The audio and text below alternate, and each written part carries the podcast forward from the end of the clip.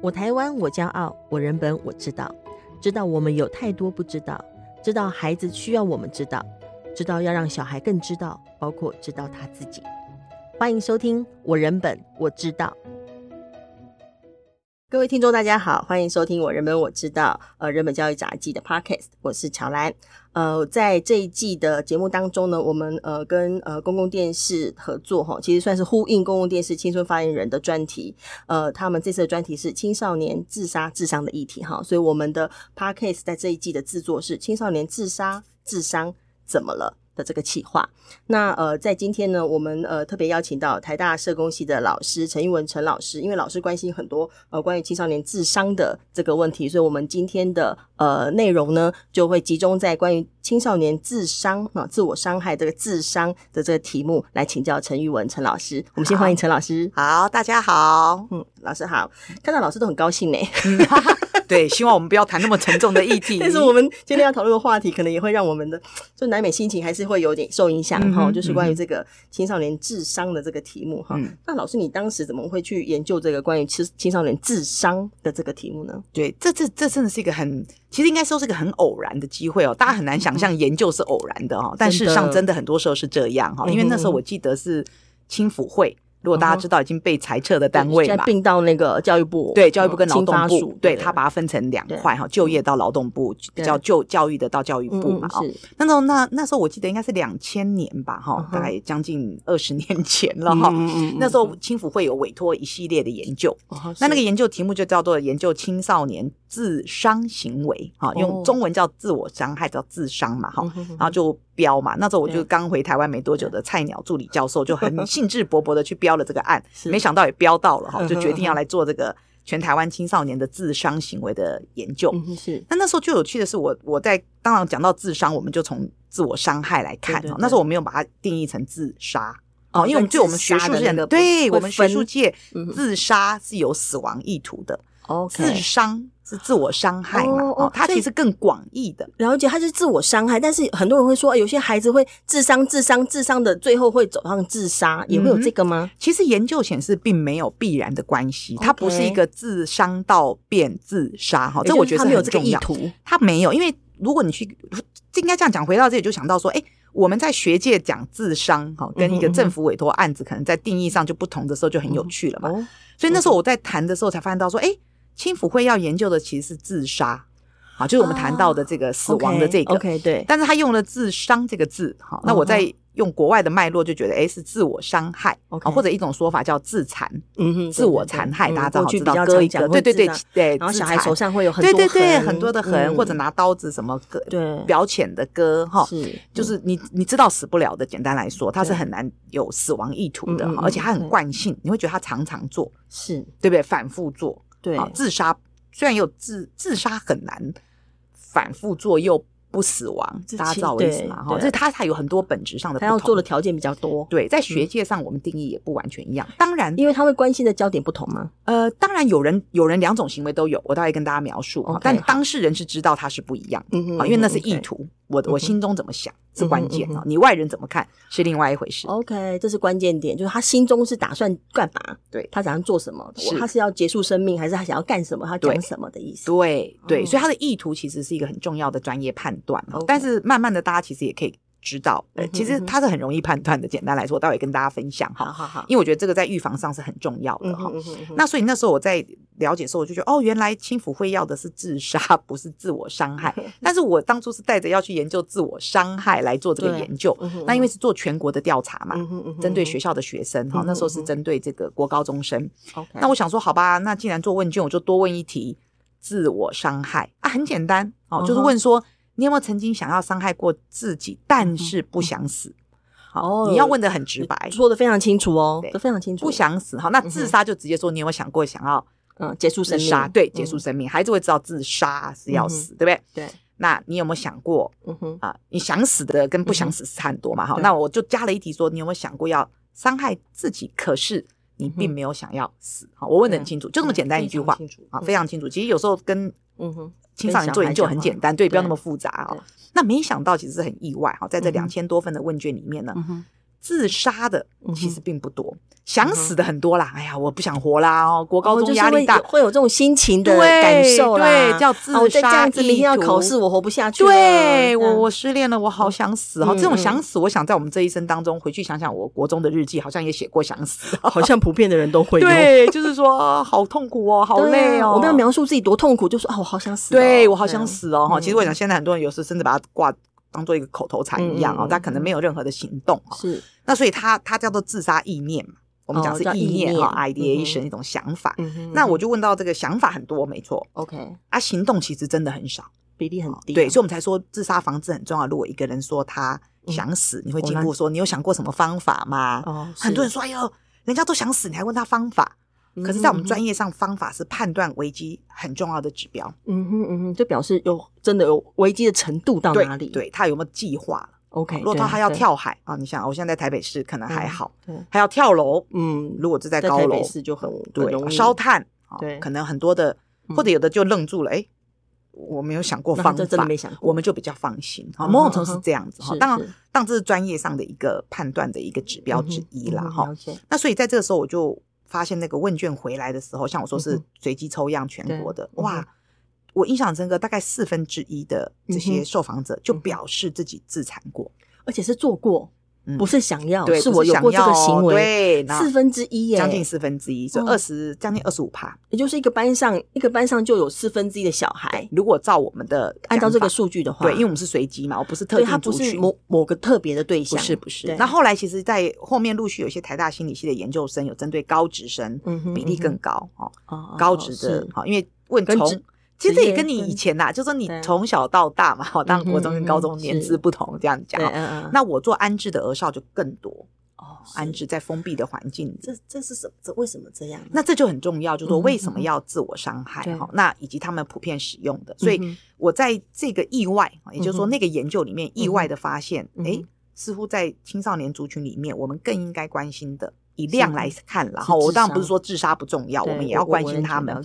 但他毕竟是一群比较偏，也有病理因素，有自杀，其实很多是有些疾病啊，讨论忧郁症啊，对他还是有一些失调，对对，他还是有一些合并的这个精神疾患的一些呃状况哈。那自我伤害反而很容易被忽略。我们这样的比例算是有比一般国家高吗？其实还好哎，自我伤害其实应该是说我们没有怎么关心他。哦哦，例如像我们说的，呃，小孩子拔眉毛，嗯，拔到都没毛了，你说他是不是自我伤害？那他如果是为了漂亮呢？通常不会，因为他拔掉要去画。OK，如果没画，或者孩子有有，我们听过拔毛症，小孩会把身上的毛最后拔到头发秃了，有没有？case 有这样？有啊有。那事实上，他们这种后来就发现到说，除了因为在国外研究自我残害，嗯当然有一种像你说，嗯那个呃呃。边缘人格为常，他们会连 borderline 哈 disorder 这种人有时候会有一些自我残害的行为。可是如果在青少年族群，就会发现他们其实蛮偏向，就是我后来因为这个四分之一的族群，我就开始开更多的研究，就看国外的研究，就发现他们很多把它当做一种所谓舒压哦的方式，像你说你要吃巧克力啊啊，对我我心情不好吃洋芋片，那他就是用割。那为什么他们去割或自我伤害？哦。这最有趣了，我我访问过这些孩子，我说这一天啊呢，哈，这会痛呢。那小孩说：“哎呦，教授，拜托啊，不痛我干嘛割？就是为了这个痛。”他说：“我要这个痛，因为我心更痛啊。”那这样子割了之后，心可以不痛吗？可以。他们说真的，我还遇到有孩子是用针去刺自己，是他是一个安置的孩子，他就跟我说：“你看我两边都有刺青，可是呢，我左边的刺青是割来的。”啊，他说因为他说因为他是他是主攻动手是右手，有吗？哦哦，我懂，因为是左边，对。然后说他他在安置机构，因为常常会，因为有时候情绪控制不好就打人，然后就就会被处罚嘛。他说为了忍耐不打人，他就有一次偶然发现那个针如果往身上刺，他的怒气哈会随着那个针给消掉。他是实证的哎，是他是他说他就发现到哎，那他必须用一些方法啊不惹祸。他说因为他说。不然他打别人，对，打别人伤别人不行，我割自己伤自己，我不犯法吧？哇，天哪，合理嘛？哈，他的方法其实就是解决问题。他说我在解决问题，我没有在制造问题。对，而且我没有，我是对我自己，我没有对他人，对我并没有伤害别人。但是老师他们的这样就是你你所研究过或你访问过的孩子当中，嗯、其实这样的智商行为，虽然他发泄了他的当时的情绪跟怒气跟他的痛苦，但好像还会持续做，对不对？对，所以他有惯性，这就是问题。就是说，所以如果我们越不关心他们，没有找出他们困扰的事情去、嗯、去接近，只会阻止他们说干嘛割，嗯、甚至说无聊哦，或者是你故意搞怪，对。或者阻止他，嗯、对啊，不去了解他的，或者一直讲道理，身体发肤受之父母。是，千万不要讲这句话。嗯、父母他们不 care 过我，我干嘛为他们 care 我？这是他心中的痛啊。是你没有去理解。然后他说我今天没有舒压的管道，也没有人嗯让我舒压，也没有人理解他。对，那我我如果歌哈，我现在遇到真的很多孩子透过歌来得到那个情绪的舒缓。那结果，因为我也我也访一些孩子嘛，那更更有趣。那时候我是请社工哈，那个帮我转介有自伤经验的小孩，对吧？又、是还用这个字，然后呢，社工转来的。那时候我也以为是自杀嘛，哈，所以我就有点问他说：“哎、你有没有想过，就你那时候为什么发生什么事，让你这样子想要伤伤害自己，不想活嘛？哈、嗯，因为自杀就要讲不想活。那、嗯、那个青少年号叫说：哎呦，告诉拜托，我脑被戏。”我被戏啦！哎呀，单哥啊，我脑被戏啊！我没 有死啊！我都没被戏？哎，我怎么被戏呀？我只想要感觉到一点感觉，我想要感觉。然后他就拿他的伤口给我看，说真的很细啊？为什么呢？他说这个割直的啊，他说要死要割横的，动脉才会断。啊，那个孩子这样不算有研究过吗？哎，他们有研究过啊，他知道不会死。他说我在那里细啦，了解。好，所以他给你看那个伤口，就是像那个美工刀割的，其实他们真的满满的，是满满满满的。因为他们常常割，他在跟我说，他们有时候会变得有点上瘾，就是说你割一条够痛，嗯哼，然后之后就要割两条。才会够痛。对，那个存在感大家知道。哦，我了解，你知道那个痛的感觉吗？就是他要通过这个痛去，他因为他本来就是需要这个痛感去面对跟解决他目前的状况，他以为可以解决的，是，但他就一条不够痛了，因为已经人会保护自己嘛，对。对，而且你那个痛感其实就像我们说很多东西，就跟说要越吃越多嘛，耐受性的问题，有没有？止痛药也是嘛，你要越吃越压得下去的概念，有没有？那他这个也是，他是说他割一条两条，一开始有用，再来可能就没有用，就割三条四条。割的时候自己不会怕吗？不会耶。他说，因为他们在做这件事的时候，都是通常都是心情很沉重，很很不舒服。当然这是舒压型的，然后当你去问他的理由，舒压型是占绝大部分，但当然还有一一群有人觉得说，哎，这些小孩就是在情绪勒索，有没有？你要你要是不给我，就死给你看。对，那所以他们割给别人看吗？那这种孩子呢，基本上我我要讲的是，确实有极少数，我要讲比例很低，非常低，大家误解了哈。因为就像我们说男男女分手，说如果你。你跟我分手，我就死给你看，对不对？那其实这个就摆明的，他不会死，是啊，因为死了就分手了，对 对，就如愿，这是基本逻辑，希望大家逻辑好一点哦。对，真的，因为很多人说，老师，我如果跟他分手，他就死怎么办？我都，我其实我我本来都要跟他讲说。没戏啊，但不能这样讲，对不对？我们说，可是照逻辑来看，他如果死了，就成全你跟他分手了嘛，真正的分手。所以这些人当然他就是有一种类似情勒啦，表达啦，情勒，有点情勒，那他就会撞墙啊。可他撞得很，可能就是让你阻止他。是是。但是我知道的青少年很少，因为你看他们的伤口是会遮掩的，哦，他们会穿长袖，对，他们会遮，对，他们并没有说，嗯，给你看。对，割给你看，哈，就是说，我觉得这就是他被别人看到吗？他们其实，因为他他解释那是他自我舒压的方法，他没有打算，或者他认为给你看也没有用，或者他也没有打算，他内在已经没有打算表达他的，或者其实孩子说他们有给人看，可是大家都不反应啊，哦，或者说你干嘛？有的会故意忽略，是或者否定，对，而且我觉得有时候我们，我觉得很多人没有回应，是因为不知道怎么回应。所以对这些孩子来说，他很难开口去说，很难开口去说。他就是很难跟你说我心情不好，有没有？其实我觉得你可以慢慢了解，会用这种方式自我调节的孩子，他也很无奈嘛。嗯嗯嗯。好，那他他也想舒压，他压力很大，他心情不好，我准。但是身边没有人可以说，嗯哼，吃了巧克力也没有用，你叫我跑操场我也不要，对不对？好，你也不能吸毒，不能酗酒，这些我也知道不做。嗯哼，我总得想个方法舒压嘛。所以在他们经验当中是有有跟别人说过而被否决或什么被否定的感受或经验吗？其实对有些孩子他们会说他们用这个方法，当然有人说有没有模仿的效应？有人曾经说老师他们会被模仿群做，对小孩说他们会一起做，有时候，但是这个一起是因为这群人有点像抽烟，有没有？啊，你心情坏我来哦，抽一根烟就好了。OK，那如果我没有心情坏的，我才不要抽烟呢，对不对？所以换句话说，孩子们会一起做这件事，有时候是因为。我也不准，你也不准。嗯哼嗯哼。啊，那个有智商过的时候，如果不准来啊，你试这个看看。OK，啊，会比较心情好一点。有没有？就像我们说抽烟，心情不好或者心情不好喝酒，失恋了来喝杯酒啦，是还是跟那个心情的郁郁闷跟无关。对，就说如果我没有握住，你叫我割我神经哦，我也没有割，我想干嘛割？痛死了，对对，我现在好好的，快快乐乐的，我无缘故拿刀子割，嗯哼我干嘛？对一般人我们不会去试这个东西嘛。就像抽烟，你说我又没有心情不好，我为什么要我为什么要抽了比较好？所以。那个缘起，大家知道哈，就是说我我会觉得，嗯，心情不好，或者我有压力，其实是共同点。那当然用什么方法，就变成你周遭的人，嗯哼，可能给你的建议啊，你会去试试的方式。对，如果我环境里面，我家长愿意倾听我，嗯哼，是啊，有朋友愿意支持我，对，好，我们一起陪伴我吃顿饭，对，或者你陪我去这个麦麦当劳薯条，我就可以很开心的话，顶多变胖嘛，对不对？我我不至于到。然后会用这种伤害自己的方式。对，好。但刚老师有提到说判断，因为刚刚你说如何判断很重要，这个如何判断自杀自伤的这个部分很重要。这个可以。其实我刚刚再怎么遮掩，你不会永远看不到，至少家人看得到啊。就但他们割哈，有的孩子会比较偏割大腿内侧，或者他夏天穿长袖，感觉好好痛。对对，他们都会割，大部分都内侧，他们大部分都偏内侧，因为然后你会看有些孩子会，嗯，那你拔眉毛一定看得到嘛？对，对不对？对，好，那咬指甲咬到，有的咬到秃也是一种方法呀，他不是做无聊啊，哈，然后就家长，如果你去关心，我会觉得很多不是不知道，是不知道怎么处理，或者嗯，也没有觉得，就说好像。不然不然呢？哈，就是我要怎么办？我也不能叫他不要做，他又做。那他没有适当的这个呃发泄情绪压力的管道。好，那你都跟他说啊，不会去跑步，那爸妈自己都不跑步了。对，这么热的天气哈，呃，你叫他去读书，那更那就别傻了，对不对？我最近压力很大了。就说我们台湾的。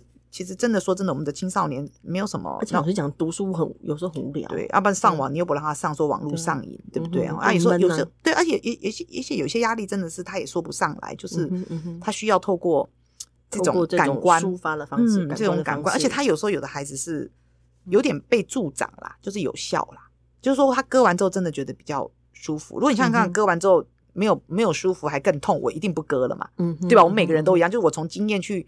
嗯，我的经验会鼓励我继续做这件事，或让我不再做这件事。嗯嗯嗯，对吧？哈，那那割这件事情或自我伤害这件事情，在某种程度是有它一定的情感效应啊，因为它就是一种有人说叫感官型，他看到血流出来，好像就有点比较是嗜血性啊。有人会啊，有的会说原始，对，有人说我那个痛感有存在感，对对，就有孩子跟我讲说那个那个那个。那个针哈，它是刺嘛，他说针插下去的瞬间，他觉得那个气就随着那个针这样子就消失了，好有画面哦，对，很有画面，感觉好像有个气这样出来。对，他说那他就可以 calm down，然后稳下来了，他就觉得 OK，那我可以不要去打人了，好，我可以 hold 住。好，就是说其实我们情绪管理跟这个舒压，其实一直是我们需要面对的课题。那但但这样的青，因为我们今天讲的是青少年智商，对我当然也很好奇说。呃，他会在某个年纪之后不这样做吗？还是说是要在某个因素取消之后才会不这样做？对，有人认为，呃，如果他慢慢的在他呃困扰他的事情慢慢被理解，当然这是最好的，嗯、自我伤害就会消失。嗯哼，那自我伤害是不是只有青少年专属？当然不是，对，大人也会嘛。那、嗯啊、只是当然说，有时候是说他的压力，嗯、我们说青春期时间。嗯好像生活很简单，我现在很多人都说，现在小孩那么好命，为什么动不动就想死？啊，我妈妈最喜欢讲这种。我妈就说，因为我妈八十几岁，说起码你那卡贝德德的洗，哎呀，现现在我是准备洗洗澡跪也拜哈。我我那个年代更苦，好熟悉，对不对？有没有？我们我们妈妈就说以前要养家，要工作，什么童工，十三岁就要出来，很辛苦啊。对啊，养弟弟妹妹。有时候他们这么辛苦，就他会觉得我这么辛苦就没有空想这种事，是太闲了啦。是是，确实很多人就说现在的年轻人就是太闲了，以前。去挥洒汗。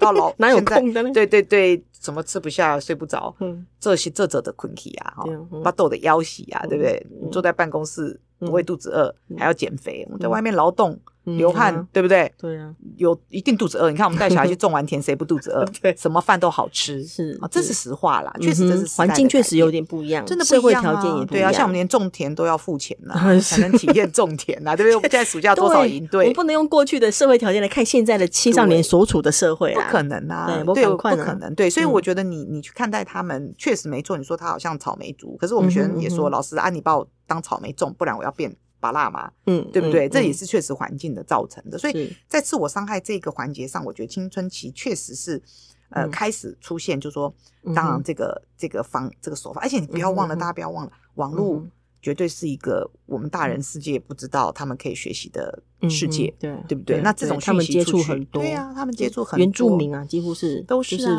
他们就这一代，对啊，他们的学习跟我们是完全不一样的嘛，对，所以我觉得。他们的参照学习对象也再也不是你身边的人，哦，更广了，更广，更广了。对，所以如果说他有遇到压力，又有人说这个不错，而且有孩子也说，相对于吸毒、呃，吸烟、喝酒，哎，这个我还没有一直说，我也没没犯法，好，我也没。没花钱是啊，就对他而言，我这个部分我就是唯一就伤害我自己，对我没有对社会或对他有任何的伤害，对他而言太那个。对，那只是说我们也会心疼，说他事实上也没有透过他，他透过这个行为得到一时的一时的对处理，但事实上还是会有，他还是在一个困扰的处境当中。所以老师在你的在你的相关研究当中有提到说，在处遇的部分哈，就是关于青少年智商的处遇的部分，可以来协助孩子们，他们可以学习沟通啊，还有有效的压力应对方法，或者降低家庭的压力，嗯。或以及协助青少年发展独立的自我概念，哈、呃呃，不要只用智商的方式。嗯、这个这个其实包括要学习沟通，或学习面对压力。这我想一般听众大家比较可以体会，或者是刚刚所提到家庭压力的问题、社会环境的问题，这可以体会。可是协助少年发展独立的自我概念，嗯、是我们因应智商的一个态度和方式。嗯、这个指的是比较特别，指的是什么？对。我想这个就专业术语，我们叫自我分化。嗯、那我想这个对我们华人社会，嗯、特别台湾集体文化下，我们青少年很多的无奈或压力，其实源自于，嗯，我们依附在原生家庭很高。嗯、可是，在青少年发展阶段，其实我们是很需要寻求自我。对、嗯，但是我们的文化对自我的追求是很负向。是，你最近刚刚放任务是独立嘛？对，很多的放榜，嗯、对不对？包包括媒体说要选什么科系，让你哦，对，爸妈要支持，其实。这很难想象，二零二三年十八岁就是成年。我们的法律想要把你变成年，可是整个社会，我想法律延后，对，是一直延后。然后在你的自主性上，包括我现在台大的任教这么多年，我是社工系，就标准的跳板系。我们自己也知道哈，各位家长啊，我们都知道，我们台大老师都知道，我们是不是跳板系？哦，这很现实啊。我们也知道我们是跳板系，但是我们也愿意让他跳。我跟学生说，你跳得好，你就好好跳；跳不好，就好好活。哦，好，但是你会看到，当孩子想跳的时候，他真的要跳吗？他一只脚想跳，他一只脚其实并不想跳，这什么意思？因为他并没有真的想去他父母希望他去的地方。OK，啊，甚至他并不知道他是不是真的不喜欢这个跳板戏，是是，对，只因为别人跟他说，家长，而且拿人钱手短，就是家长很难肯定这个事情的时候，而且很困扰。嗯，而且我觉得我们家长最不负责任的就是告诉你这个有没有前途。我常常跟家长说，不要告诉小孩这有没有前途，因为连我都不知道这有没有前途。试想 AI，嗯哼，试想科技，试想老师。我常常用老师举例哈，因为我自己也是老师哈。但事实上，我我自己念大学的时候，师师范大学，大家知道，国高中老师可是。天呐，超好的职业，铁饭碗。我们妈妈对我们妈妈最希望我当的就是老师，我还拒绝她。我现在不知道，但是我常说，我现在你还是成为老师。对对对对对，我可是我跟我妈说，那个老师是你要，这个老师是我自己要的哈。我们还是要缴税，独立。对对对，我是教授，没有开玩笑哈。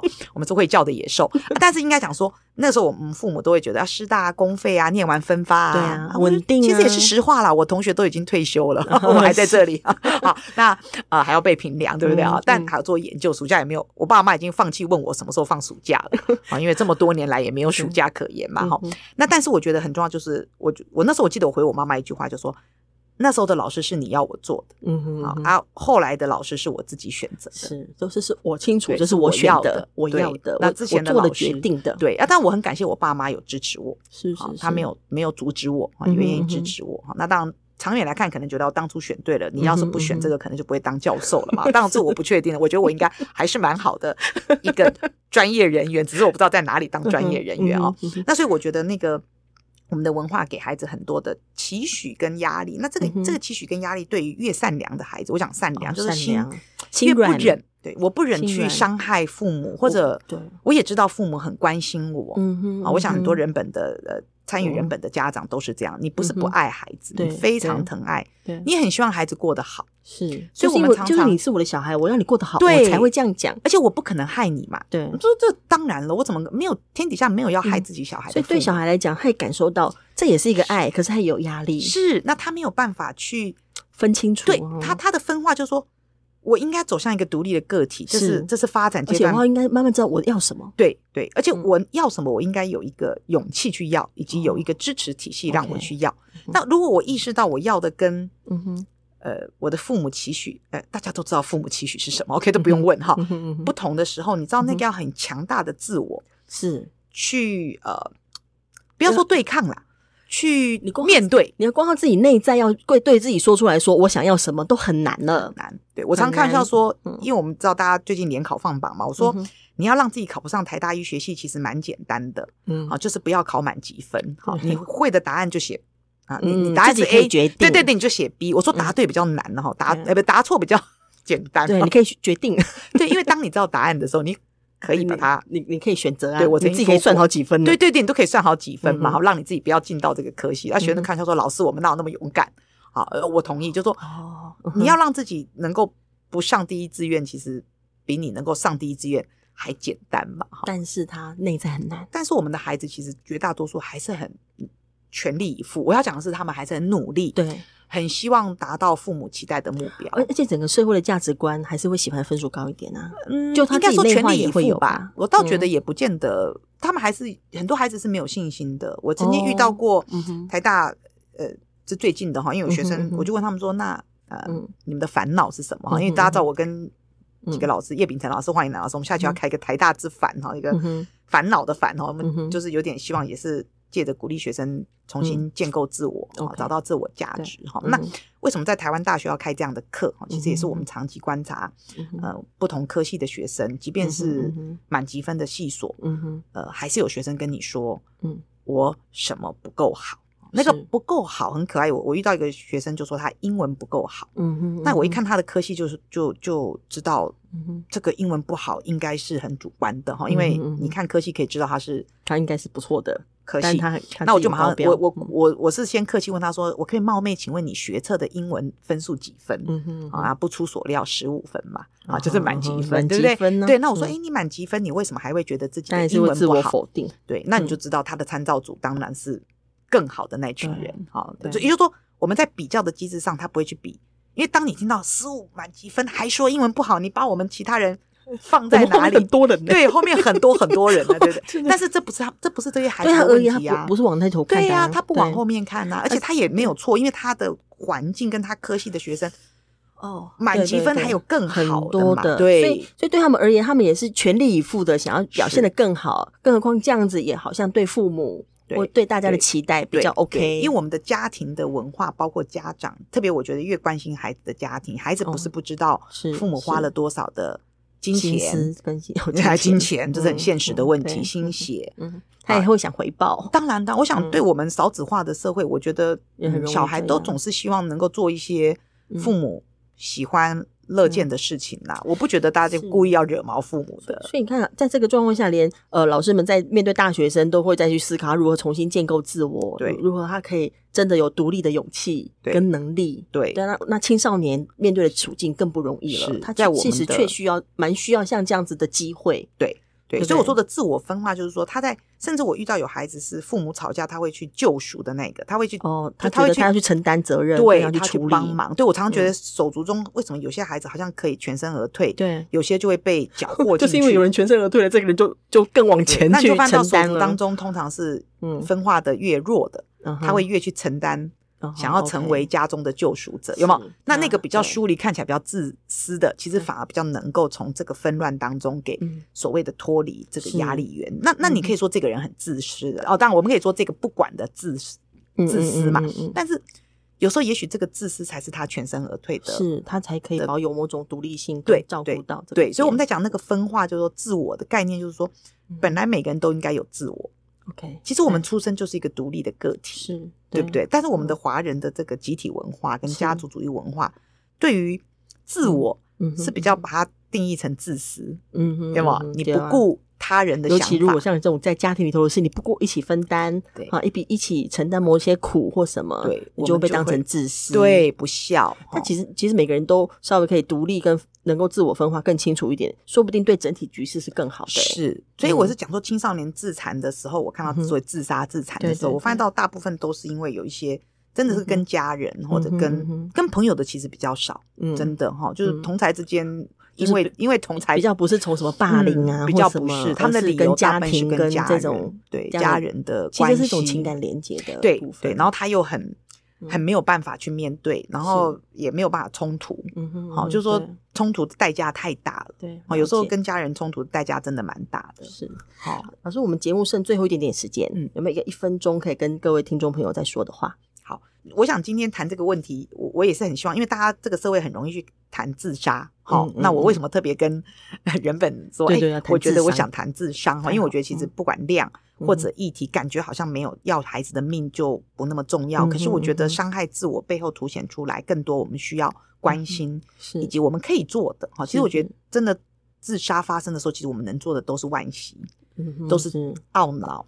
而且在那当下，我们都拼命先去救人。对，而且我们会自责，为什么当初我不去阻止他？那是我觉得智商其实是一个长远，而且我们在关心更多的孩子有这样的需要。而且就像我说的，有些孩子是同时合并自伤跟自杀的。一旦他哀莫大于心死的时候，是有孩子最后是走上自杀之路的。哈，所以就我只是说他不同，但是有人合并，好，也不是没有。好，那。那甚至我觉得有一次我讲完这个经验之后，急诊室的社工跟我说：“老师，听完你讲完之后，我忽然意识到，原来那个常常来我们急诊室报道的人不是自杀，是自杀，是自杀。可是都没有人他可以做的事情会不一样，对，可是都没有人真的回应他的需要，接，接到这个球，对，都是来急诊室包扎。他吃药其实也死不了，灌灌肠就回去。割其实现在讲的没错，他割的不会没命，对，但他进急诊室，我们的包扎有时候就是一种疗愈。”嗯他只是需要有人关心他，所以我想我谈这个议题，也希望在座的或者在呃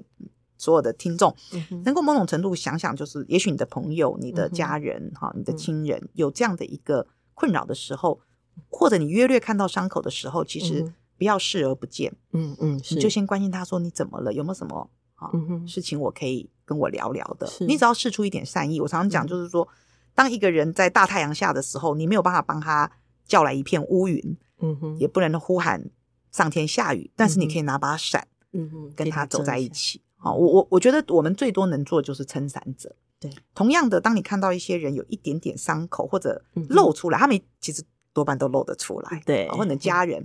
不要只是阻止他或者骂他，你应该是关心他发生了什么事，好让他需要用这样的方法去面对他的压力。那这个东西如果能够出来，我觉得智商是很好处理的一件事情。好，就是说我们早点发现，早点预防。就是我们看到了这个伤口，这个伤口就是一个讯号，对，就是一个求救的讯息。对，那我们接接住他，而他通常需要的是聆听，对，跟被了解。对，那么我们可以照顾到的，可能就是一个。可以发展的不同的生命了，是是，而且更多我们可以做，因为它不是一个高难度的医疗上的，我们不是精神科医师。你不要说，你不要，你何必这样？你干嘛？对，我们这个收起来，是把我们的耳朵跟心情拿出来。对，你都要关心他哈，就是不是去怪他说大太阳下你站在那边干嘛哈？你陪着他，也许把伞拿过去陪他遮一下。那当然，他如果还有其他的问题，我们当然走专业的协助哈，不是说我们每个人都可以做，但是当。以那么高比例的自自残者或智商青少年来讲，其实如果能够有一些关心，是有帮助的。OK，那我也希望大家都可以扮演这个角色。当然，我希望我们旁边都没有人做这件事。可是，如果你仔细想想，今天听的广播的人，你可能会发现，哦，原来以前我的什么朋友，他其实就是 OK。好，今天非常感谢陈玉文陈老师来跟我们讨论这个青少年智商的题目哈，而且我觉得这个很有。就是很有一种希望感嘛，哈，意思是说，事实上，这是我们真的每个人都可以承接起来的，对一件事情。对，好，谢谢陈老师。好，希望有机会哈，可以再聊聊你们在台大开那个课，听起来很有趣，听起来很有趣。对对对，九月 九月份开学后，再希望有一些分享。这个机会，就就是我们这个面对人的自我的重建，人人重建自我，人慢慢在面对我们这个文化的成长过程当中，我们真的可以成为一个独立的，而且有自由可做决定的人，对，有承担自由的勇气的人。我觉得这是非常重要的议题，很希望有机会邀老师来分享。希望有机会，没问题。等我们开开开完之后，看看怎么样。OK，今天谢谢陈老师，谢谢谢谢大家，拜拜，拜拜。